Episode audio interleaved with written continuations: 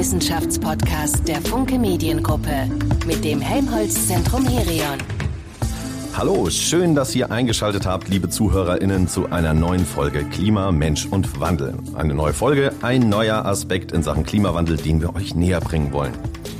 Der Klimawandel ist bei uns angelangt. Das haben wir in der letzten Zeit nochmal deutlich zu spüren bekommen. Zum Beispiel, wenn wir die Temperaturen betrachten.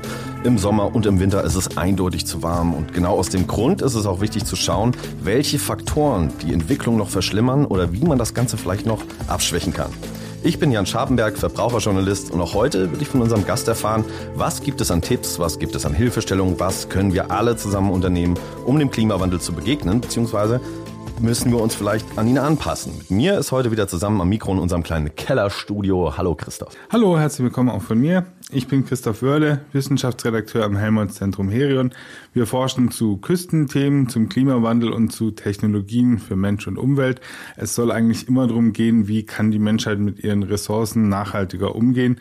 Hier im Podcast will ich Wissenschaft begreiflicher machen und den Menschen hinter der Forschung kennenlernen. Der Klimawandel hat seine Ursachen und die kennen wir unter anderem fossile Energieträger zum Beispiel, das CO2, das bei der Verbrennung dann entsteht und Wichtig, wenn es wärmer auf der Welt wird, dann verselbstständigt sich dieser Prozess des Wärmerwerdens auch und nimmt vor allem an Tempo auf. Zum Beispiel, also in meiner Kindheit war es noch okay, den Klimawandel als Unsinn hinzustellen. Ich bin jetzt mit 36 eigentlich noch nicht so alt, hoffe ich doch. Aber wenn ich das an diesen 36 Jahren mal so überblicke, jetzt gibt's jeden Sommer große Waldbrände, weil es zu trocken und heiß ist. Wie ist das denn bei dir, Christoph? Glaubst du auch, dass es schneller und schlimmer kommen könnte, als wir jetzt denken?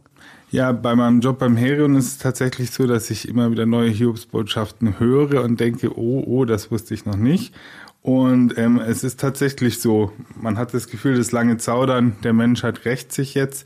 Wir hatten hier im Podcast ja auch Beispiele, wo es darum ging, da können wir uns nur noch anpassen, da können wir nichts mehr grundsätzlich dagegen tun, zum Beispiel in der Folge mit Diana Rechet, da ging es dann drum, ähm, wie kann Stadtentwicklung sich anpassen, wie kann man Dächer begrünen und was ist da alles noch äh, als Defizit vorhanden und wird nicht gemacht. Hm. Ja, das sind ja so verschiedene Entwicklungen, die vor wenigen Jahren kaum jemand auf dem Schirm gehabt hat. Und genau deswegen wollen wir heute mal auf so eine Entwicklung schauen, die beim Klimawandel nicht immer die Beachtung findet, die sie aufgrund ihrer wirklich großen Auswirkungen eigentlich haben sollte. Wir reden heute über das Auftauen der Permafrostböden. Und dafür natürlich wieder eine kompetente Expertin aus der Wissenschaft eingeladen, die uns sagen kann, warum die Permafrostböden so wichtig sind und wir auch dort etwas unternehmen müssen. Herzlich willkommen, Mikrobiologin Dr. Tina Sanders. Hallo. Grüß dich, Tina. Tina, vielleicht nimmst du uns erstmal mit in dein Forschungsgebiet. Wie sieht's da denn so aus? Was wächst da? Was lebt da? Oder bedeutet Permafrost einfach Eiswüste? Nee, ist nicht Eiswüste. Ähm, Permafrost ist erstmal Boden, der mehr als zwei Jahre hintereinander komplett gefroren ist. Und wenn man sich die Erdkugel anguckt, sind 25 Prozent der ähm, nördlichen Hemisphäre der Landmasse ist Permafrost. Also das heißt Sibirien, Teile von Kanada, Alaska, Grönland, Spitzbergen und so weiter. Da stelle ich mir jetzt menschenleere, einsame, schöne Gegenden vor. Ähm, wie bist du dazu gekommen, dir dieses Forschungsfeld auszusuchen? Also ich mache das ähm, seit dem Ende meines Studiums eigentlich. Also sowohl in der Diplomarbeit als auch in meiner Doktorarbeit habe ich mich mit ähm, Mikroorganismen aus den Permafrostböden auseinandergesetzt. Ähm, am Anfang leider nur im Labor, da habe ich nur Proben bekommen. Und mit der Doktorarbeit durfte ich dann auch nach Sibirien fahren und da Bodenproben nehmen und gucken, welche Mikroorganismen da drin sind und welche Umsatzprozesse sie da machen. Das war extrem spannend. Du hast gerade schon gesagt, wir finden ihn in Skandinavien, du selbst war in Sibirien, Kanada habe ich gerade gehört. Ist Permafrostboden gleich Permafrostboden? Wo erstreckt er sich wie? Also nicht ähm, jeder Permafrost ähm, gleich, weil es gibt auch, also erstmal in der nördlichen Hemisphäre, also in der Arktis, ähm, es gibt aber auch im Gebirgen, also in den Alpen, im, in den Anden oder im ähm, Tibet ähm, Hochgebirge Permafrostböden, die auch vor allem nicht nur im Boden, sondern auch das Gestein wird auch als Permafrost genannt, weil auch der kann gefroren sein und kann auch auftauen. Und in diesem Permafrost ist extrem viel Eis ähm, eingeschlossen, der sich über, oder das Wasser, was da eingesickert ist, hat sich über mehrere tausend Jahre dann eben zu äh, sogenannten Eiskeilen ähm, dort festgesetzt und verändert eben auch die Landschaft. Und jetzt schmilzt Jetzt schmilzt es. Und wenn die Permafrostböden schmelzen, beziehungsweise wenn das Eis schmilzt, dann werden Treibhausgase freigesetzt. Was ist da die Dynamik dahinter? Also äh, die Dynamik dabei ist ähm, erstmal nicht so, wie sich das manchmal vorgestellt wird, dass da Methan oder CO2 eingefroren ist, sondern wenn der Boden auftaut, dann sind da Mikroorganismen und diese Mikroorganismen setzen dann eben den, die organische Substanz aus den Böden um und machen daraus entweder CO2 oder auch äh, Methan Ähm, und das machen sie entweder, wenn Sauerstoff da ist, zu CO2 oder ohne Sauerstoff zu Methan. Du warst jetzt kürzlich auf einer Expedition zusammen mit dem Alfred Wegener Institut. Was habt ihr da rausgefunden? Was kam als neues Ergebnis heraus? Also ähm, vor kurzem, das gut, das war 2019, das ist schon leider ein bisschen näher. Ähm, aber wir ähm, haben da ähm, also sowohl Bodenproben untersucht als auch äh, die Lena.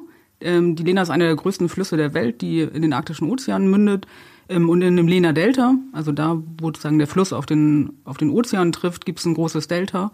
Und da haben wir untersucht, wie viel Stickstoff, das ist ein anderer, ähm, anderes Atom, was auch im Boden vorhanden ist und als Nährstoff ähm, dort vorhanden ist, wie viel taut auf ähm, und wie viel wird dann über den Fluss ähm, in den arktischen Ozean transportiert. Und es ist deutlich mehr, als wir bisher angenommen haben, weil eben auch sehr wenig Leute das bis jetzt untersucht haben, weil man da nicht so einfach an Proben kommt weil es eben auch menschenleer ist und es schwierig ist, äh, dort anzureisen. Stichwort schwierig. Ähm, da waren Forscher aus Deutschland, Finnland, USA, Kanada und China dabei. Wie funktioniert da die Zusammenarbeit? Wie ist da die Dynamik wiederum? Die Dynamik ist auf jeden Fall sehr gut. Ähm, also das Paper, was du jetzt ansprichst, ist eine, eine ein Paper, was wir mit mehreren, ich glaube insgesamt 15 Autoren geschrieben haben. Ähm, und die Idee dazu hatten wir vor mehr als acht oder neun Jahren ähm, auf dem internationalen Kongress, weil alle haben über Kohlenstoff gesprochen. Und ich habe immer gesagt, wir müssen aber auch den Stickstoff angucken, der ist auch ähm, wichtig und der ähm, treibt vor allem auch die Treibhausgase mit an. Also ähm, umso mehr Stickstoff im Boden oder verfügbar ist, umso mehr können die Pflanzen CO2 aus der Atmosphäre nehmen. Ähm, und da haben wir angefangen, uns zusammenzuschließen und zu gucken, wo kriegen wir Bodenproben her, um herauszufinden, wie viel Stickstoff ist eigentlich grundsätzlich im Permafrost ähm, gespeichert und wie viel kann dann auch, wenn der Permafrost auftaut, äh, freigesetzt werden. Wie wichtig ist die Vorbereitung bei so einer Expedition? Was muss man vorher bedenken? Die Vorbereitung ist natürlich extrem wichtig und da ist das ähm, super Gute gewesen, dass wir mit den Kollegen vom Alfred Wegener Institut, die da sehr ähm, viele Erfahrungen haben, ähm, gute Leute an unserer Seite haben, die uns mit Rat und Tat zur Seite stehen. Ähm, und zum Beispiel im Verhältnis ähm, zu Russland und den Traditionen oder in der Zusammenarbeit ist das so, dass die Forschungsstation in diesem Lena-Delta ist seit Anfang der ähm, 1990er Jahren äh, die Zusammenarbeit angefangen hat ähm, und es da eigentlich jedes Sommer Expeditionen hingegeben hat. Und deswegen war es extrem gut, die Erfahrung vom Alfred Wegener Institut im Rücken zu haben. Aber man braucht mehr als ein Jahr Vorbereitung, ähm, Kisten packen, Kisten schicken, Zollabfertigung. Das ist alles eben ähm, auch viel Arbeit, die man da reinstecken muss. Vielleicht kann man an der Stelle ruhig nochmal sagen, wo die Alfred Wegener Institut jetzt nicht so was sagt. Äh, das sind die mit der Polarstern. Die ist ja sehr berühmt, was Expeditionen angeht. Ich sehe schon, du lächelst die ganze Zeit und hast gesagt, ich durfte endlich nach Sibirien. Wie läuft denn so eine Expedition ab? Ist das ganz klassisch mit dem Schiff oder fliegt ihr einfach dahin? Also nach Sibirien sind wir geflogen. Ähm, man fliegt ganz normal erstmal nach Moskau und dann kann man auch noch mit einem ganz normalen Linienflieger weiter nach Jakutsk, also ein bisschen nach Sibirien. Und ab da wird es ein bisschen spannender. Da werden dann alte sibirische Antonov äh, bereitgestellt und wir fliegen in einen kleinen Ort, der heißt Tixi. Der ist direkt am Arktischen Ozean gelegen.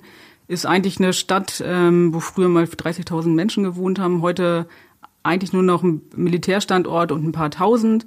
Ähm, und von da aus sind wir in Helikopter äh, gestiegen, alte sowjetische Bauart, oh, wow. ähm, eingeladen, drei Tonnen Material bis oben hin voll. Und dann fragte ich so einen Kollegen, und jetzt, wie, wie kommen wir jetzt auf die Insel? Und der so, ja, einsteigen. Hm, wie einsteigen? Und dann konnten wir uns auf den Dieseltank setzen ähm, und sind dann eine Dreiviertelstunde ins Niemandsland geflogen. Also auch auch wenn es nicht irgendwie klassisch mit dem Schiff, wie man sich das vielleicht, es ist noch eine Menge Abenteuer dabei. Auf ne? jeden Fall. Ja, das macht ihr. Was kommt denn, da wollen wir mal bei so einem Abenteuer, was kommt denn raus? Kannst du uns vielleicht mal was über deine Studienergebnisse, jetzt du hast das schon gesagt, mit dem Stickstoff erzählen? Also das eine, was rausgekommen ist, dass wir festgestellt haben, dass ähm, also es gibt so Abschätzungen darüber, wie viel Kohlenstoff ähm, oder Stickstoff ist in Böden, in der Vegetation im Ozean vorhanden. Und wir haben halt eben rausgefunden, dass in einem Permafrost fast 40 Prozent mehr Stickstoff ähm, eingelagert ist, als ähm, bisher angenommen worden ist. Und das vor allem in diesen Jedoma-Böden sind. Das sind die Böden, die nicht in, seit der letzten Eiszeit, sondern in der, in der vorletzten Eiszeit entstanden sind, die halt extrem viel Eis ähm, im Boden haben. Ähm, und dieses Eis ist so groß, dass wenn das oben anfängt zu tauen, ähm, das halt relativ schnell und abrupt große Massen ähm, auftauen können. Also sogenannte Thermokarst-Ereignisse, also das viel schnell auftaut. Ähm, das wird zum einen im Boden ist es gut, weil dann mehr Stickstoff vorhanden ist. Pflanzen können das aufnehmen und können dann ähm, größer werden, können besser wachsen. Das ist erstmal positiv.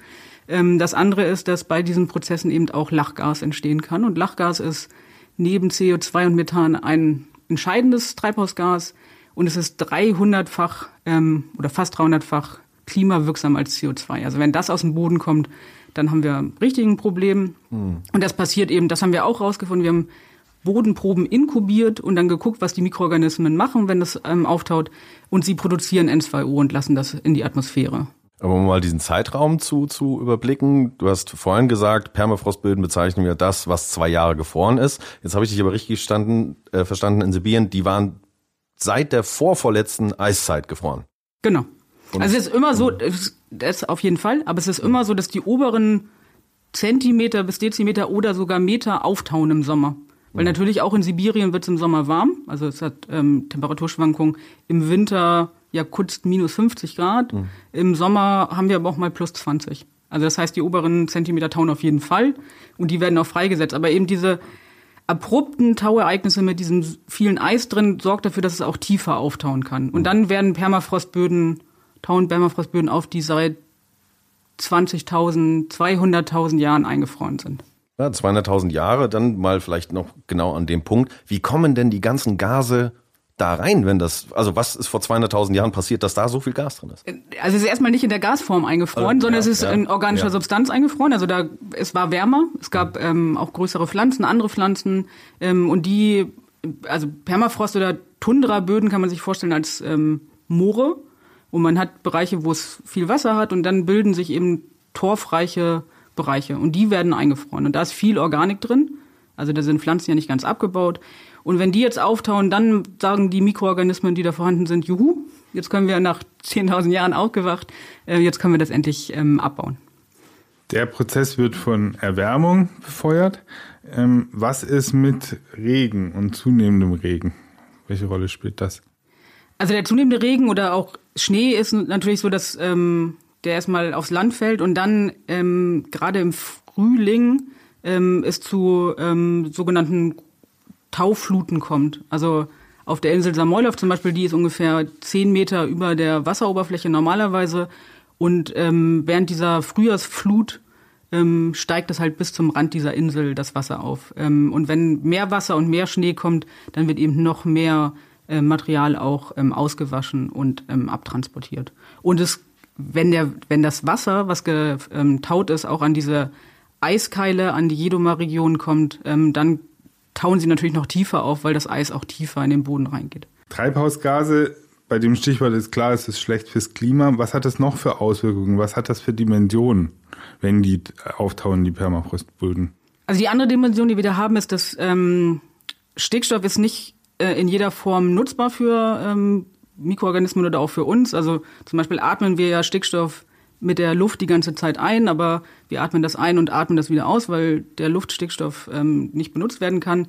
Ähm, und die ähm, Mikroorganismen oder die Pflanzen können eben nur reaktiven Stickstoff aufnehmen. Das heißt nicht der gebundene im Boden, sondern erst wenn das zu Ammonium oder Nitrat geworden ist, dann kann das genutzt werden.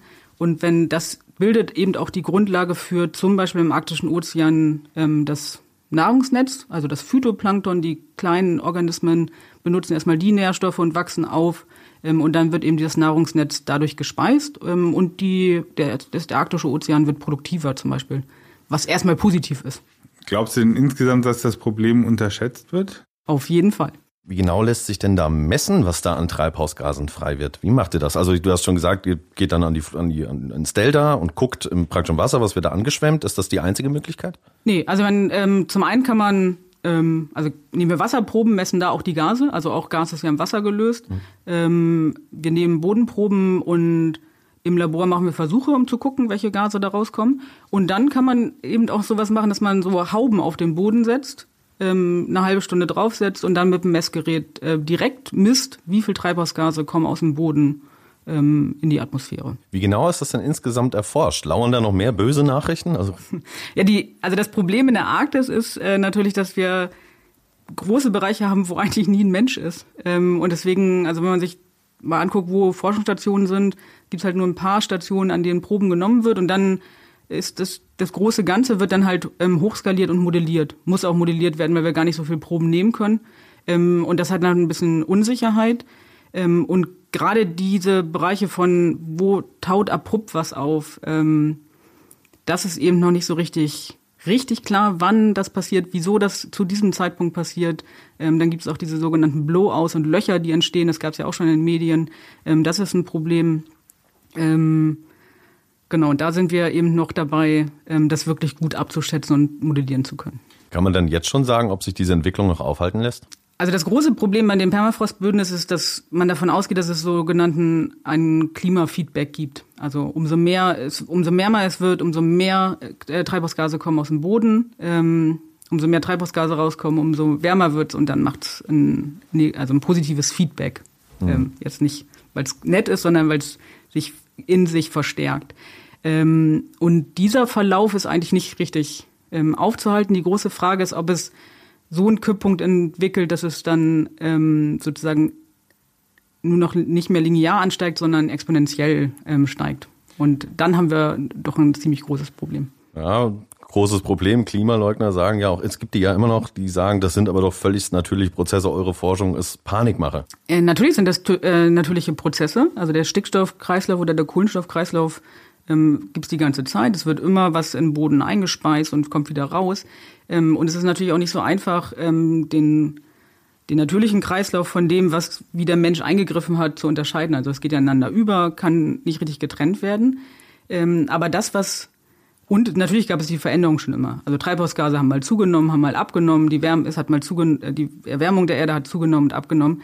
Aber die Schnelligkeit, mit der die Treibhausgase in der Atmosphäre ähm, ansteigen, hat es so in der Form nicht gegeben. Und wenn es das gegeben hat, dann waren es Meteoriteneinschläge, ähm, waren es ähm, richtige Katastrophen, Vulkanausbrüche, die danach da auch dazu geführt haben, dass zum Beispiel ähm, ganze Landstriche nicht bewohnbar waren ähm, und so weiter. Und das kann man natürlich sagen, ist natürlich, dann ist das natürliche Auslese und dann hat der die Menschheit vielleicht ähm, wird natürlich ähm, kaputt gehen, ähm, aber wir können das natürlich ein bisschen aufhalten und könnten es glätten wenn wir gemeinsam agieren. Also Permafrostböden, ein unerwarteter Faktor in Sachen Klimawandel. Habt ihr Forschenden das kommen sehen oder ist das auch was, was einen überfallen hat? Also ich, ich beschäftige mich ja seit 15 Jahren damit, deswegen war es bei mir so, dass ähm, ich, als ich mich das erste Mal damit beschäftigt habe, sehr überrascht war, was für Auswirkungen es haben kann. Ähm, und es gab auch lange eine Debatte dazu, ob es sozusagen auch einen negativen Klimafeedback geben kann. Also eben, es wird taut mehr auf und es äh, ähm, die Pflanzen können weiter in den Norden wachsen und es wird mehr äh, Pflanzenwachstum geben und dadurch mehr CO2 ähm, eingelagert. Ähm, aber das hat sich in den letzten Jahren durch Modellierung oder auch durch messende ähm, Veröffentlichungen aber ähm, sozusagen als nicht erfüllende Prognose herausgestellt. Und deswegen ist das schon klar, dass es einen ähm, positiven Klimafeedback gibt. Jetzt ist auch nach optimistischen Klimaszenarien sieht es, glaube ich, nicht gut aus für die Permafrostböden. Es gibt eine Studie von der University of Leeds, die sagt, 2040 wird es schon zu warm für sie sein. Woanders habe ich gelesen, schon in Kürze 60 Prozent weniger dieser Böden. Ist das so richtig? Also ähm, es gibt mehrere Studien, die unterschiedliche Aussagen haben. Also da, wo es ein richtiges Problem ist, ist zum Beispiel, ähm, wird es, glaube ich, schon 2040 keinen Permafrost in Deutschland mehr geben. Also zurzeit haben wir noch an der Zugspitze ein bisschen Permafrost und im Berchtesgadener Land. Das wird es, in den Alpen wird es deutlich zurückgehen. Ähm, und es wird auch die Zone weiter nach Norden wandern, wo der Permafrost ist. Aber es wird keine Situation geben, wo es keinen Permafrost ähm, geben wird, weil in Sibirien zum Beispiel der Permafrost bis zu 750 Meter tief in den Boden geht. Ähm, und das, äh, also wenn das alles auftaut, dann wird es auf jeden Fall keine Menschheit mehr geben. Das wird auch nicht passieren, weil es sich auch selber vor der Kälte also die oder die Kälte isoliert ähm, und dann der Permafrost auch erhalten bleibt in den ganzen, in den ganz tiefen Permafrostbereichen. Okay. Ähm, in der Wissenschaft wird oft von Kipppunkten gesprochen. Kannst du den Begriff nochmal erklären, was damit gemeint ist? Genau, also der Permafrost ist einer von diesen Kipppunkten. Ich gehe da immer so ein bisschen so ran, dass es ähm, eigentlich zwei Bedeutungen ähm, hat. Es wurden ja im IPCC, ich glaube, acht Kipppunkte insgesamt benannt. Und für mich sind das ähm, Bereiche, die eben diese verstärkende ähm, Klimafeedback hat. Also dass wenn die Permafrost Böden auftauen und ähm, es dann ähm, noch mehr Treibhausgase gibt, dass es sich das verstärkt und dass es dann zu einem exponentiellen Kipppunkt geben kann, also im, im Klimabereich. Und zum anderen sind es aber auch ähm, eben Forschungsbereiche, die noch nicht ausgeforscht sind. Also es gab lange Debatten darüber, was passiert mit dem Permafrost. Es gab lange Debatten dazu, ähm, wenn das ähm, Eisschild in Grönland schmilzt, ähm, was passiert dann ganz konkret? Ist es ein linearer Anstieg oder nicht?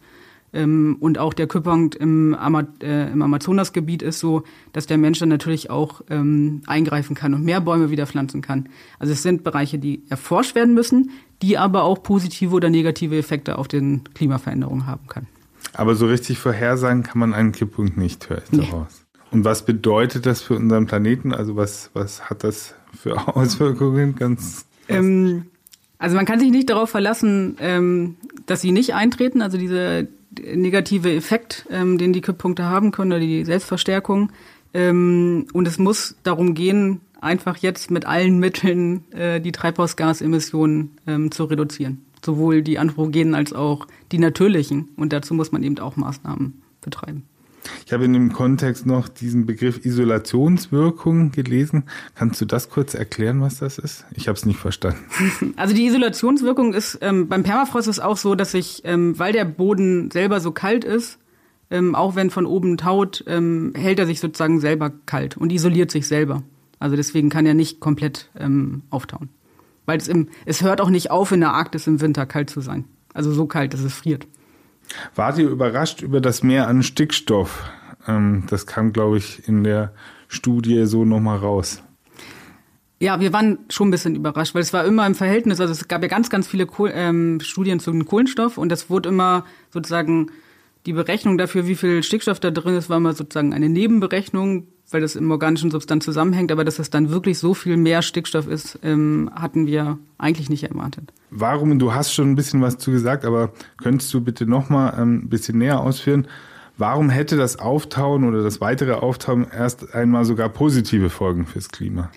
Positive Folgen kann es eben dadurch haben, dass ähm, also der größte Teil des ähm, der organischen Substanz ist eben ähm, eingefroren und ähm, in diesem wirklich, äh, wir sagen pristinen Ökosystem, also es ist nicht äh, anthropogen verändert, ist eigentlich Was immer. Was heißt androgen verändert? Androgen Mensch. verändert heißt, dass Menschen mhm. ähm, darauf Einfluss haben.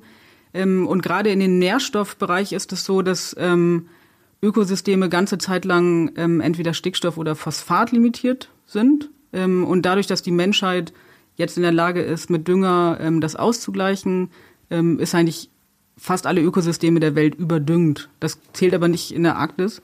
Ähm, und in der Arktis ist das Hauptproblem, ähm, dass eben der Stickstoff im Boden fest gebunden ist und nur dieser reaktive Stickstoff dazu sorgen kann, dass ähm, Pflanzen auch Nährstoffverfügbarung ähm, haben. Und wenn der Permafrost mehr auftaut, dann wird mehr von diesem reaktiven Stickstoff frei und dann kann, können halt die Pflanzen besser wachsen.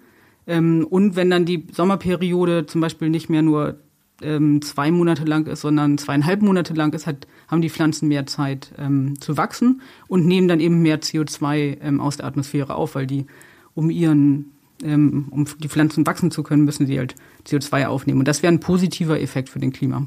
Aber kurzfristig. Erstmal kurzfristig und es hat andere negative Folgen wieder. Ihr wollt die Auswirkungen jetzt weiter erforschen. Was ist denn als nächstes geplant? Als nächstes, ähm, also ich habe zum Beispiel, ich ganz persönlich, ähm, ähm, wir haben jetzt mit Kolleginnen ähm, von der Universität Hamburg und aus der finnischen, ähm, ostfinnischen Universitäten ähm, gemeinsames Projekt beantragt, was durchbekommen ist ähm, durch den Deutschen Akademischen Austauschdienst. Ähm, und da fahren wir nach Nordskandinavien, also noch Fortland, äh, äh, Nordfinnland, ähm, nehmen da Bodenproben und machen Inkubation, um zu gucken, wie viel Lachgas aus diesen Böden, wenn es auftaut, ähm, rauskommt. Weil das, dazu gibt es viel zu wenig Studien. Ähm, und das ist, ähm, das wollten wir eigentlich ähm, in Sibirien gemacht haben und haben das auch beantragt. Ähm, und das geht ähm, durch die durch die Kriegsergebnisse eben ähm, geht diese Zusammenarbeit leider nicht zurzeit. Mhm. Wenn du sagst, es gibt dazu zu wenig Studien, wie sicher ist das denn, dass sie mit euren Berechnungen zum schrittweisen Auftauen richtig liegt? Es wäre gut, wenn wir uns geirrt hätten, aber wir befürchten ähm, das nicht. Ähm, also es kommen jetzt auch langsam mehr in Fahrt, dass ähm, auch Kollegen in Kanada und Alaska ähm, sich N2O angucken ähm, und auch in, in Grönland und überall ähm, sind sie davon überrascht, wie viel ähm, da eigentlich ähm, in die Atmosphäre entweicht. Nochmal ganz kurz, warum ist Lachgas das schlimmste Treibhausgas?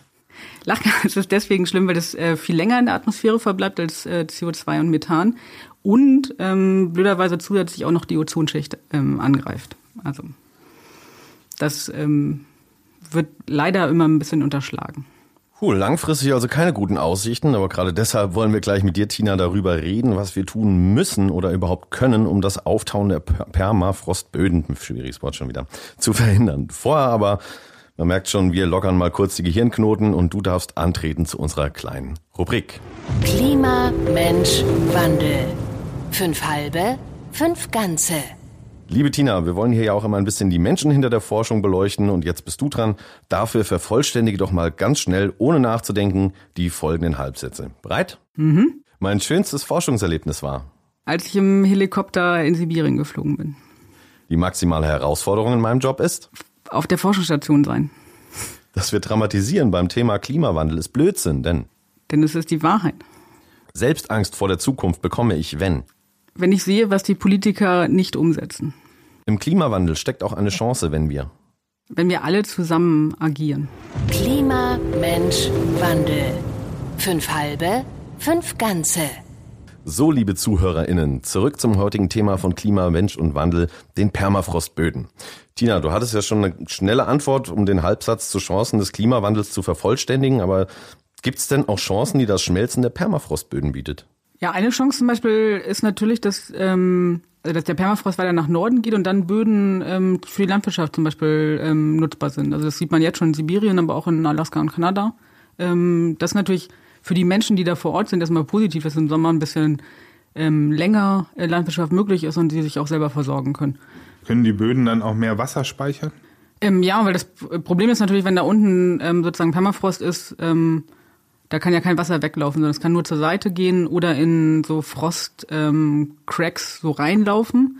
Ähm, und das ist aber ein großes Problem für die ähm, Infrastruktur auch. Also wenn man sich vorstellt, dass man ein Haus auf dem Boden gebaut hat, der unten Permafrost hat und dann gibt's diese ähm, Active Layer Schicht, die auftaut, ähm, dann wabbeln die natürlich hin. Das ist halt so, wenn man eine Straße oder ein Haus auf dem Moor baut.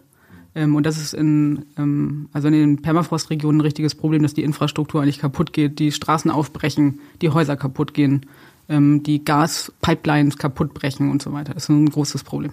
Aber jetzt zum Beispiel nur die Arktis ist ja passiert, denke ich, auch ein bisschen eher so, ne, wie Forschungsfeld nebenbei, in, in, in Gebiet von großem wirtschaftlichen Interesse. Ich, da gibt's ja diesen, diesen Arktisrat, wo Norwegen und so, die, es wird ja schon so praktisch aufgeteilt, wer kriegt hier was.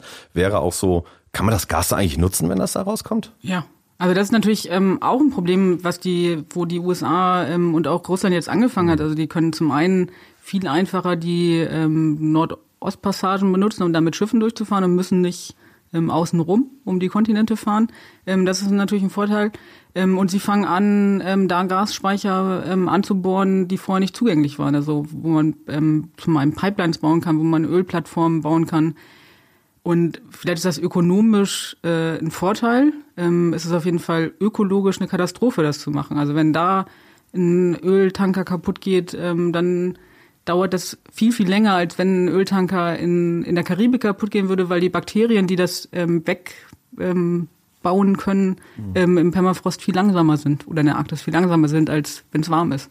USA, Russland, sind das die Länder, wo die diese Böden gerade am ehesten auftauen, am meisten? Oder wo, wo passiert das ähm, gerade? also es passiert schneller ähm, in Kanada und Alaska, weil ja. man stellt sich, Russland ist ja diese große Landmasse, wir haben das ja auch so, wenn bei uns im Sommer ähm, wir Ostwind haben, ist es extrem warm, wenn wir im Winter Ostwind haben, ist es extrem kalt. Und das liegt eben daran, dass Russland eher kontinentales Klima hat, deswegen die Permafrostböden da tiefer gefroren sind, es ist kälter ähm, und Alaska ist, ich glaube, vier, fünf Grad wärmer im Schnitt.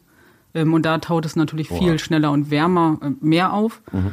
Genau. Beim Auftauen der Permafrostböden ähm, ist, wie du gerade beschrieben hast, die lokale Bevölkerung auch betroffen. Allerdings bleibt das Problem ja nicht dort, sondern es wird durch die ähm, Flüsse ausgewaschen und gelangt auch in den arktischen Ozean. Ähm, was hat das denn für Auswirkungen auf die marinen Ökosysteme? Also in erster Linie ist es erstmal so, dass ähm, mehr Nährstoffe eingetragen werden und wir deswegen das ähm, Nahrungsnetz ein bisschen äh, düngen, also aus natürlichem Wege, ähm, und wir darüber eine höhere Produktivität haben ähm, und zum Beispiel Fischer ähm, weiter in den Norden, in den arktischen Ozean fahren können und da ähm, zu fischen. Also das ist erstmal was Positives. Ähm, und es wird nicht so schnell dazu führen, ähm, dass zu viel ähm, Nährstoffe eingetragen sind. Aber es kann natürlich, wenn es zum Beispiel ähm, zu den sogenannten Blüten von Phytoplankton kommt, kann es auch dazu kommen, dass wenn sie absterben, wir Sauerstoffminimalzonen haben, ähm, die wir in anderen ähm, Meerbereichen und in Küstengewässern schon kennen. Das wird auch in der Arktis höchstwahrscheinlich passieren und dann werden wir auch in diesen Bereichen wieder mehr Methan und N2O haben, weil die entstehen, wenn wir keinen Sauerstoff oder wenig Sauerstoff irgendwo haben. Und wenn sich die Nahrungsketten ändern, ist das ja auch nicht unbedingt positiv, oder? Ja, es kommt drauf an. Ähm, wenn es nicht, also wenn es nicht zur Überdüngung kommt oder so, sogenannten Eutrophierung, also zu viel Eintrag, ähm, dann ist es erstmal so, dass ähm, das Nahrungsnetz ähm, einfach gedüngt wird, wir mehr Phytoplankton, dann Zooplankton, dann Fische und dann vielleicht auch äh, Nahrung für Wale äh, und Eisbären haben. Also es ist dann wieder so ein Bereich, wo ähm, das Ökosystem auch von profitieren kann. Das ist, du hast das ja vorhin auch schon mit dem Stickstoff erklärt. Kurzfristig ist das vielleicht ganz gut. Das dicke Ende kommt relativ schnell. Gibt es da noch irgendwie die Chance, da eine Wendung zum Guten hinzubekommen? Also die Wende zum Guten ist dann, wenn wir es schaffen, möglichst schnell aus der äh, Verbrennung und ähm, Abfackeln ähm, von fossilen Energieträgern ähm, rauszukommen. Mhm. Also das ist kann man nur gebetsmühlenartig äh, wiederholen und immer wieder sagen, wir müssen so schnell es geht unsere Energie aus anderen Formen ähm, produzieren ähm, und zur Verfügung stellen und wir müssen die Kohle und das Öl im Boden lassen. Aus eurer Forschung jetzt mal direkt, was wäre da am wirksamsten daraus zu lernen? Ist das weiterhin ganz simpel, wie du sagst, aufhören mit fossilen Energien zu verbrennen? Ja. ja. Es ist das Simpelste. Ähm, und natürlich muss man zeitgleich darüber nachdenken, welche Form gibt es auch, um Möglichkeiten zu haben, die Treibhausgase aus der Atmosphäre wieder zurückzuholen. Aber man kann sich nicht darauf verlassen, dass wir irgendwann so weit sein würden, dass das ähm, sozusagen irgendwo macht man eine Fabrik an und dann wird das wieder rausgesogen. Ähm, das kann nicht die Strategie sein, sondern das ist sozusagen das Ultima Ratio, was wir haben, ähm, daran zu forschen. Aber die erste muss sein Vermeidung von Emissionen wo es geht. Hm, ist das die Anpassung, die wir vornehmen müssen, oder gibt es noch andere Formen der Anpassung, wo du sagst, dass das muss passieren? Also es ist auf jeden Fall, ähm, ich forsche auch viel zum Stickstoff, also nicht nur im Permafrost, sondern auch bei uns in Deutschland. Und das ist ein großer Punkt, der zurzeit noch nicht so groß ähm, im Fokus ist. Also viel wird ja über Methan und CO2 gesprochen. Lachgas ist ein Problem. Das andere ist, dass wir wirklich mit unserer ähm, Düngereintragung die, die Welt düngen. Also nicht nur die Böden, sondern äh, wir verbrennen die, es kommt in die Atmosphäre, es wird überall hin transportiert und es gibt in Europa kein einziges Ökosystem mehr, ähm, was nicht zu viel Stickstoff hat. Ähm, und das passiert, also weil eben Stickstoff wird verbrannt, kommt in die Atmosphäre und wird wirklich über die Welt ähm, transportiert. Also sogar in Sibirien regnet es jetzt Nitrat, was woanders ähm, verbrannt wird. Ähm, und das passiert überall. Und dieser Überschuss an Nährstoffen ähm, führt zu einem Verlust von Biodiversität. Das ist sozusagen das große Problem, was hinter dem Klimawandel kommt. Ähm, und da müssen wir, glaube ich, heute das in Kombination sehen. Also, dass man nicht nur immer auf äh, Dekarbonisierung guckt, sondern diese Probleme mit einbezieht. Ähm, und wir sollten weniger düngen. Du hast jetzt gesagt, Biodiversität nimmt ab. Da gibt's Resilienz ist ja so ein Stichwort. Da kann man nicht sagen, wir kriegen die, die, die Biodiversität so resilient. Das ist keine Chance. Ja, das Problem ist, dass das Spannende an der Biodiversität ja ist, wenn es unterschiedliche Ökosysteme gibt, ähm, von viel Nahrungsangebot, wenig Nahrungsangebot und das ist eine weitere Spanne. Und wenn du ähm, die Ökosysteme mit wenig Nahrungsangebot einfach komplett überdüngst und nur noch die mit viel Nahrungsangebot hast, dann ähm, ist es der Verlust von Biodiversität. Und wir müssen dafür sorgen, dass wir eben auch alle kleinen Nischen des, der Ökosysteme erhalten. Und das ist extrem wichtig. Stichwort Anpassung. Alaska, Sibirien wirkt erstmal weit weg für uns, da wohnen auch nicht so viele Menschen. Ist es, weil es auf der Landkarte so weit weg ist, für Politiker auch einfacher, dieses Problem zu marginalisieren? Ja, natürlich. Also ja, den Eindruck hat man ja auch immer. Es wird ähm, dann viel darüber diskutiert, wenn hier auch eine Katastrophe passiert und es wird äh, eine andere Katastrophe woanders ist, ähm, kommt nicht so schnell ähm, an. Ähm, aber wir müssen eben verstehen, dass dieses Problem nur international und gemeinsam gelöst werden kann und eben nicht ähm, in nationalen ähm, Alleingängen oder nur von unseren Politikern oder nur in China oder nur in Indien. Also man müsste als Weltgemeinschaft zusammenwirken, aber es müssten schon auch die Industrienationen und auch Deutschland vorangehen, oder? Ja, auf jeden Fall. Also die Hauptverursacher, ähm, wenn man sich anguckt, wer hat äh, die Treibhausgase, die jetzt in der Atmosphäre sind, ähm, verursacht, waren das ähm, hauptsächlich die Industrienationen wie USA, Europa ähm, und so weiter. Und da können wir uns jetzt nicht drüngen. Also es bringt ja auch nichts, wenn man sagt, wir sind immer nur ein kleiner Prozentanteil. Ähm, aber wenn man 100 mal ein Prozent hat, dann hat man 100 Prozent. Ähm, und deswegen macht auch Kleinvieh Mist. Und wir sollten jedes Kleinvieh nutzen. Ich höre bei dir, so wie die Begeisterung für deine Expedition, auch ein bisschen Frust über die Politik heraus. Wenn die zögern, welche Akteure könnten das Thema denn noch voranbringen? NGOs, Aktivisten, was würde dir einfallen? Ja, also da bin ich auf jeden Fall. Also alle auf die Straße, äh, laut sein, ähm, darüber reden und gebetsmühlenartig ähm, Sachen wiederholen. Also äh, Treibhausgase sind das Problem der Erderwärmung und wir müssen die fossilen Energieträger einschränken, stoppen ähm, und erweitern. Und das muss man äh, jeden Tag äh, zu jedem wieder sagen. Das bestätigt eigentlich meinen Eindruck. Die Forschung benennt ein Problem, dann gibt es einen kurzen Aufschrei und dann wird das Thema wieder in die Schublade gelegt. So richtig gehandelt wird einfach nicht, oder? Nee. Und ich glaube, also das Problem ist auch, dass es, ähm, also man muss auch mal hinterfragen, wo liegt denn das Problem? Weil es liegt ja offen auf der Straße, also man hat auch wissenschaftlichen Beihat, der die Politik ähm, berät, ähm, aber man muss auch dahinter gucken, dass das nicht einfach ähm, etwas ist, was wir mal eben beschließen, sondern es gibt in der Gesellschaft ähm, und in internationalen Zusammenhängen eben auch ähm, Machtverhältnisse, die vielleicht dann auch gebrochen werden müssen, um das umsetzen zu können. Hm. Wenn du sagst, nicht, das ist mal nicht so eben, ich habe manchmal so das Gefühl, weil du vorhin auch gesagt hast, wir reden hier über Böden, 200.000 Jahre, die sind wichtig. Ist aber da zeitliche Wahrnehmung des Menschen auch ein Problem. Also dass der nur der Mensch nur schwer in der Lage ist, mit Blick auf lange Zeiträume zu handeln. Ja, das ist ja manchmal richtig schizophren. Also wenn man ähm, sich zum Beispiel anguckt, die groß, letzte große Flut in der Elbe äh, war 2013. Ja. Ähm, jetzt werden äh, zum Beispiel auch in Geesthacht ähm, in das Überflutungsgebiet Neubauten gesetzt, weil die Wahrscheinlichkeit ist ja vielleicht nicht so hoch, dass das wiederkommt. Oder im Ahrtal wird auch an den gleichen Bereichen, die überflutet waren, wieder die gleichen Häuser gebaut, ähm, ohne dass man guckt, ähm, was wäre dann eigentlich Anpassungsschritte? Also müsste man nicht zum Beispiel Flüssen mehr Raum geben mhm. ähm, und so weiter. Und es wird einfach ähm, vergessen was passiert ist. Wird so eine Idee, wie man das aus den Köpfen rausbekommt? Stetige Wiederholung. Stetige Wiederholung. es wird nicht nur häufig zu spät gehandelt, sondern die Maßnahmen sind auch oft sehr punktuell. Du hast schon gesagt, Kleinvieh macht auch Mist, habe ich, hab ich registriert. Aber mal ganz ehrlich, auch wenn Deutschland klimaneutral würde, ganz schnell, äh, wie viel bringt das wirklich im großen äh, Kontext? Also wenn nur Deutschland das wäre, wäre zumindest vier Prozent der Emissionen weg ähm, die weltweit ausgestoßen werden. Deutschland ist aber deutlich weniger als ein Prozent der Weltbevölkerung. Also deswegen wäre schon, sieht man schon, dass wir einen größeren Anteil haben als andere. Ähm, deswegen muss man das machen. Also man kann sich nicht damit rausreden, was andere machen, noch viel größeren Mist. Deswegen müssen wir uns da nicht wegräumen. Ähm, das müssen wir machen. und wir müssen die Initiative ergreifen, mehr miteinander zu reden. Glaubst du, dass die Weltgemeinschaft, von der wir vorher sprachen, dass die eigentlich fähig ist, das Problem zu lösen? Manchmal ist, wenn man nach draußen guckt, ähm, hat man nicht den ähm, Eindruck, aber man, wir haben ja ein gutes Instrument. Also die UN ähm, hat ja Vorschläge erarbeitet und auch Vorstellungen darüber, wie sich die Weltbevölkerung zusammen verhalten soll, welche Probleme wir ähm, bevorstehen. Also wir haben Armut, wir haben Hunger und so weiter. Das will die UN alles ähm, auflösen oder ähm, bekämpfen können. Und ich glaube, die UN ist die Struktur, mit der wir arbeiten müssen. Und das ist die, der einzige Weg in der Kommunikation. Und du bleibst optimistisch. Auf jeden Fall.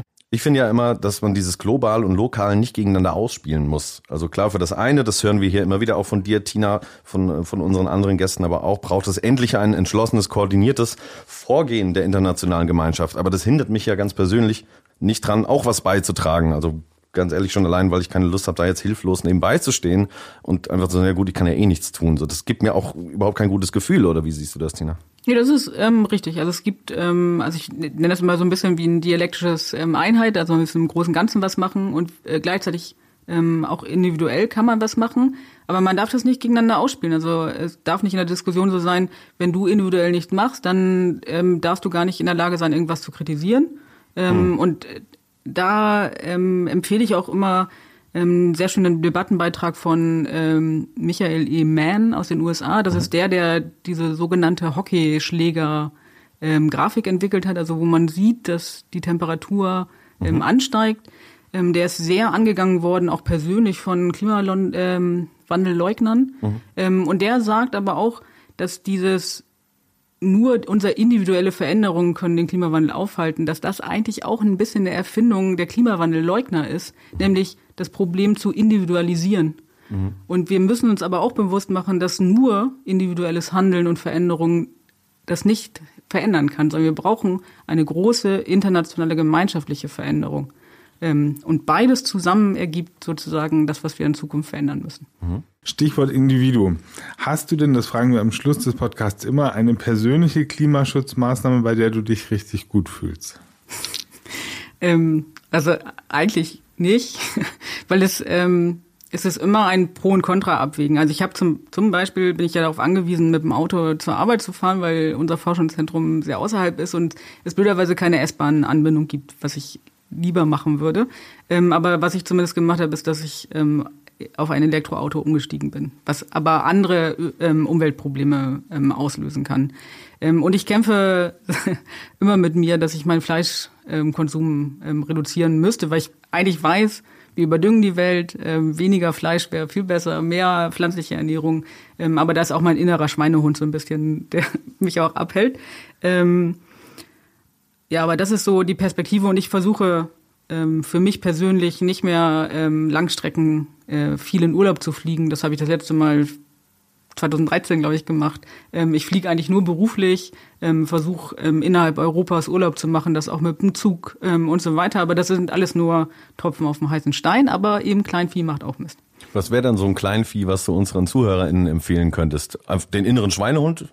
Überwinden? Wäre das schon was? Auf jeden Fall. Ja. Einfach mal, es wird ja auch schon der Anfang, einfach einmal die Woche ähm, kein Fleisch zu essen, wenn man sonst jeden Tag Fleisch isst, mhm. ist auch schon ein Anfang. Also man muss nicht sofort vegan werden, ähm, sondern man kann eben auch ähm, hier und da Sachen weglassen oder durch äh, Gemüse oder ähm, Fleischersatzprodukte ähm, ersetzen. Ähm, und das, was ich immer sage, ähm, wir haben ganz viel über Lachgas ähm, gesprochen. Ähm, keine Treibhausgase ähm, zu emittieren und keine Sprühsahne mehr zu verwenden, weil da das Treibmittel äh, Lachgas ist. Äh, das empfehle ich immer, da sind immer alle überrascht darüber. Was, da ist äh, Lachgas drin, ähm, das sollten wir nicht verwenden. Dann äh, lasse ich den beim Kuchen jetzt auch. Gibt ja auch Schokotorte, da braucht man keine Sahne mehr. Genau, oder man nimmt ganz klassisch, mit dem, kann man ja auch Schlagsahne einfach mit dem Rührer ähm, aufschlagen. Das ist noch besser. Vielen Dank für deine Tipps, Tina. Wir sind am Ende der Folge angelangt. Bevor wir dich verabschieden, kommen wir aber noch zu unserem kleinen Spickzettel.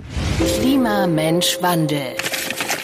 Spickzettel. Permafrostböden, vielleicht nicht so bekannt, bedecken aber 25 Prozent der Welt. Das könnt ihr euch vorstellen wie gefrorene Moore. Und da ist viel Material eingefroren, teilweise schon mehr als 200.000 Jahre, aber jetzt wird es frei. Und da ist zum Beispiel Lachgas dabei, das ist rund 300 mal schlimmer als CO2. Außerdem kommt da noch Stickstoff dazu und dessen Einfluss wird auch gerne mal unterschätzt. Das zu erforschen ist gar nicht so einfach, aber weiter dringend nötig. Denn auch wenn es wirtschaftlich Chancen bietet, ökologisch ist es eine Katastrophe, sagt Tina Sanders. Wir müssen raus aus den fossilen Brennstoffen und aufhören, mit Stickstoff die Erde zu düngen. In Sibirien regnet es Nitrat, das muss man sich mal vorstellen. Das zerstört kleine Ökosysteme, aber auch diese Nischen müssen wir erhalten. Und auch wenn die Permafrostböden weit weg sind. Gerade die Politik muss ihren Blick dorthin richten und Deutschland kann als Industrienation ruhig vorangehen. Ihr da draußen könnt rausgehen, demonstrieren und wiederholen, immer wieder wiederholen. Wir müssen etwas gegen den Klimawandel unternehmen. Klima, Mensch, Wandel. Spickzettel. Also Tina, nochmal vielen, vielen Dank, dass du hier warst, uns diese spannenden Einblicke in die Permafrostböden und was da passiert und warum wir da echt drauf achten sollten, gegeben hast. Schön, dass du da warst. Vielen Dank. Schönen Abend noch. Ja, lieber Christoph, das waren jetzt vorerst sechs Folgen Klima, Mensch und Wandel. Wir haben es von Wasserstoff, von den Auswirkungen der erneuerbaren Energiegewinnung auf die Meere, die Auswirkungen des Meerespegels auf uns in Deutschland und auf andere Gegenden in der Welt und, und, und, und. Wenn ich jetzt so zurückschaue, habe ich selbst natürlich eine Menge gelernt, wobei mir besonders in Erinnerung geblieben ist, also auch wenn es in vielen Bereichen gerade nicht gut bestellt ist, das ist beängstigend in Sachen Klimawandel. Wir sind noch lange nicht am Ende der Fahnenstange angekommen. In der Forschung passiert gerade, wir haben das hier immer wieder gehört, so viel und es ist noch so viel Potenzial vorhanden. Aber wir müssen es echt alle zusammen angehen und wir können es alle zusammen angehen. Oder was waren deine Erkenntnisse so, Christoph? Ich bin manchmal frustriert, wenn es immer wieder neue Hiobsbotschaften gibt und man hört, es wird noch schlimmer und noch schlimmer, dass wir den Klimawandel nicht mehr aufhalten können, sondern dass wir uns anpassen müssen. Und ich frage mich dann immer noch, manchmal, ähm, was können wir jetzt eigentlich noch machen? Aber andererseits sind genau die Wissenschaftler dann die, die sagen, wir können was tun, wir müssen optimistisch sein, wir sind zum Optimismus verpflichtet, unseren Kindern zuliebe. Und mir gefällt diese Idee, dieser Anspruch, dass man sich dagegen stemmen kann und muss, immer noch und immer wieder.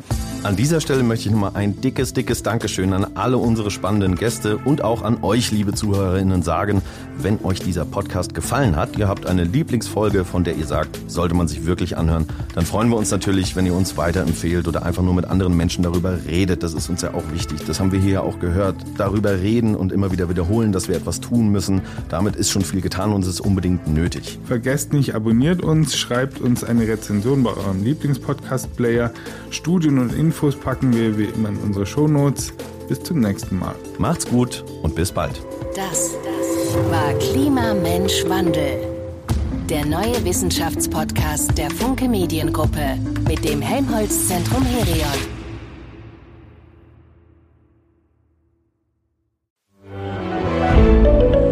Ein Podcast von Funke.